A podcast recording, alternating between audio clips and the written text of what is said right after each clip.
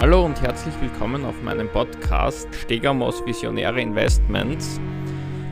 Ich habe in diesem Podcast eine wirklich gute Nachricht für alle Börsianer, die in Österreich ihren Hauptwohnsitz haben. Denn die neue Regierung stellt eine Wiedereinführung Spe einer Spekulationsfrist in Aussicht.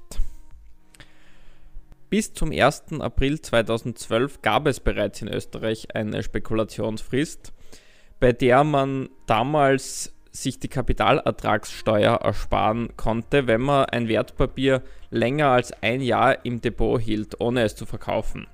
Diese Regelung war da, um den, den Privatanlegern in Österreich eine steuerliche Erleichterung zu schaffen. Doch mit 1. April 2012 wurde diese dann abgeschafft, was dazu geführt hat, dass man zuerst 25% Kapitalertragssteuer ab dem ersten Cent Gewinn, den man mit Kapitalerträgen gemacht hat, zahlen hat müssen.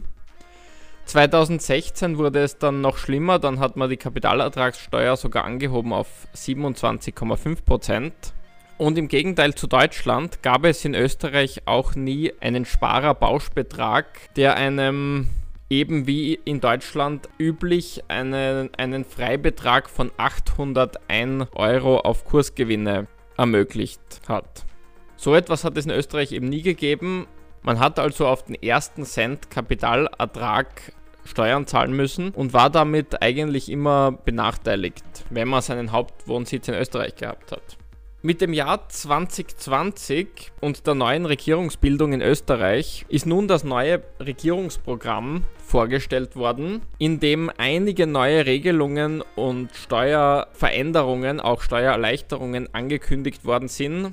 Viele Sachen gehen in einen Bereich, den ich nicht gutheißen kann. Zum Beispiel werden da viele neue Regulierungen und Besteuerungen im Sinne des Klimawandels und des, des CO2-Ausstoßes angekündigt. Allerdings gibt es eben auch eine sehr erfreuliche Nachricht. Und das ist, dass die Regierung jetzt nun beschlossen hat, wie sie sagt, eine Erarbeitung einer Behaltefrist für die Kapitalertragssteuerbefreiung für Kursgewinne bei Wertpapieren und Fondsprodukten eben neu einzuführen.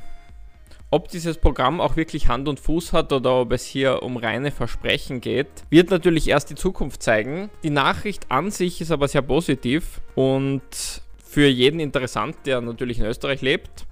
Damit bleibt nur zu hoffen, dass natürlich das nicht nur leere Versprechen bleiben oder, oder leere Ansagen bleiben.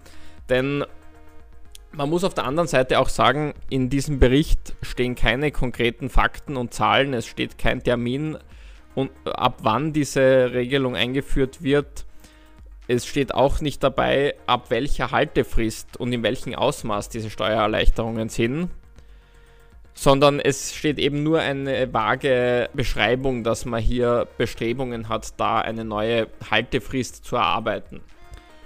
Damit bleibt nichts anderes übrig, als zu hoffen, dass es eben was Positives wird oder dass, dass dieser Bereich angegangen wird. Wenn euch mein Podcast gefällt, dann hinterlasst einen Like oder kommentiert gerne sowohl auf YouTube, Facebook und ich stelle diesen Podcast natürlich auch auf Spotify rein.